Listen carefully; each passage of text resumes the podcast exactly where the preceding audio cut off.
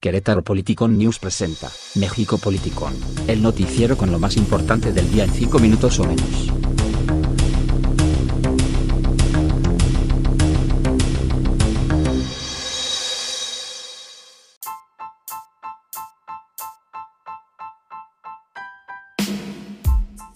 Bienvenidos a México Politicón, el programa que en 5 minutos o menos lo va a informar lo más importante de Querétaro, México y el mundo. El día de hoy, 3 de agosto, iniciamos con las noticias.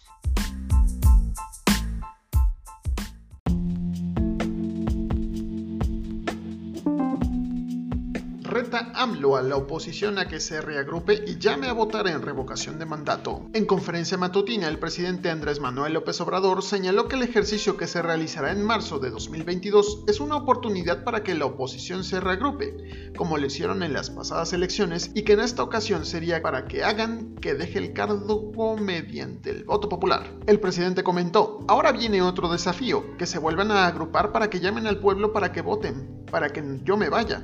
Es la revocación de mandato. Esto es la democracia, no hace falta la violencia, no, de manera pacífica, por la vía democrática.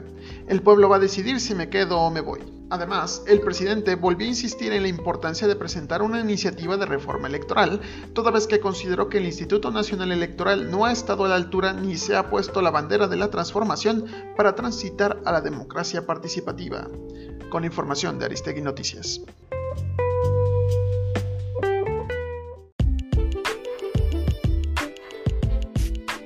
Ramírez de la O adelanta cambio al marco tributario, pero sin nuevos impuestos. Rogelio Martínez de la O adelantó que el paquete económico de 2022 que presentará el Ejecutivo a la consideración del Congreso de la Unión el próximo 8 de septiembre tendrá el espacio para ajustar el marco tributario y será equilibrado y responsable con una profunda dimensión social, al tiempo que, enfatizó, mantendrá la política de austeridad y de contención de la deuda y no propondrá nuevos impuestos ni elevación de los existentes al comparecer ante los diputados integrantes de la Comisión de Hacienda, previo a su ratificación como secretario de Hacienda, aclaró que para no aumentar ni crear nuevos impuestos, la dependencia trabajará para promover el cumplimiento de las obligaciones fiscales en favor de la mayoría, sin esconder impuestos mediante sistemas complejos y poco transparentes. La entrega del paquete económico también ofrece la oportunidad de realizar ajustes en el marco tributario del país, que es necesario para simplificar y facilitar el pago de impuestos y seguir combatiendo la evasión, agregó al texto que tengo aquí que el presidente está firme en su postura de no aumentar las tasas de impuestos ni de crear nuevos impuestos, dijo, con información del financiero.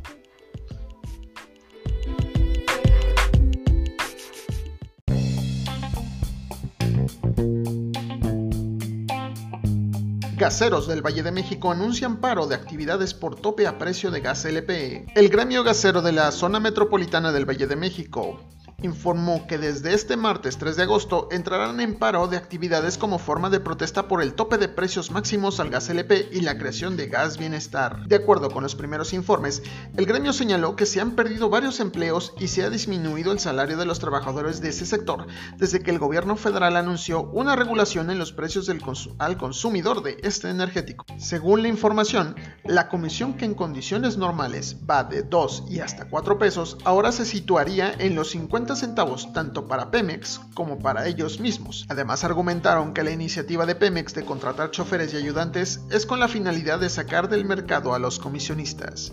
Con información de sin embargo.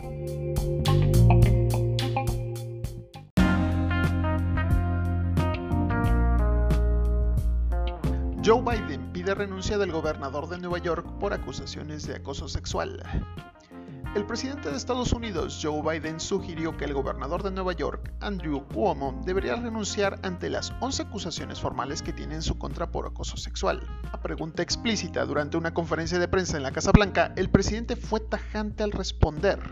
Creo que debería renunciar, dijo Biden. El gobernador se mantuvo desafiante y dijo en una respuesta grabada a los hallazgos que los hechos son muy diferentes de lo que se ha descrito y que nunca tocó a nadie de manera inapropiada ni hizo insinuaciones sexuales inapropiadas. La investigación de casi cinco meses, dirigida por dos abogados externos, concluyó que 11 mujeres que dijeron que Cuomo las había tocado de manera inapropiada, comentaron sobre su apariencia o hicieron comentarios sugerentes sobre su vida sexual estaban diciendo la verdad, con información del informante.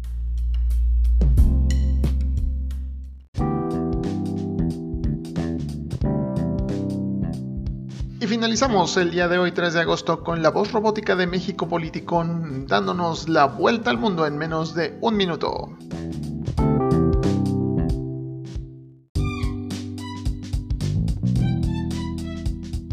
Iniciamos la vuelta al mundo del 3 de agosto de 2021. 1. Justicia de Bolivia amplia por otros seis meses prisión preventiva de expresidenta Yanin Áñez acusada de sedición y terrorismo. 2. Estados Unidos. Tiroteo a las afueras del Pentágono deja un policía muerto y varias personas heridas. 3. Líder supremo de Irán respalda y da aprobación a Ibrahim Raisi como nuevo presidente de Irán. 4. Israel, reporta más de 3.000 casos de COVID-19 diario por primera vez desde marzo. 5. China. Provincia de Wuhan hará test de COVID-19 a 12 millones de habitantes por variante Delta.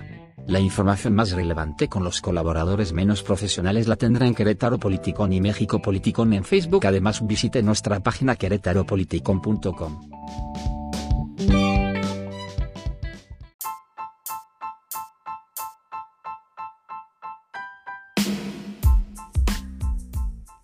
Y esto fue todo de México Politicón. Síganos en Anchor, iPod Podcast, eh, Spotify y las demás plataformas donde aparece este contenido. Y nos vemos el día de mañana, o pasado mañana, o el día que ya nos quiten la campaña de los zombies de Call of Duty Mobile.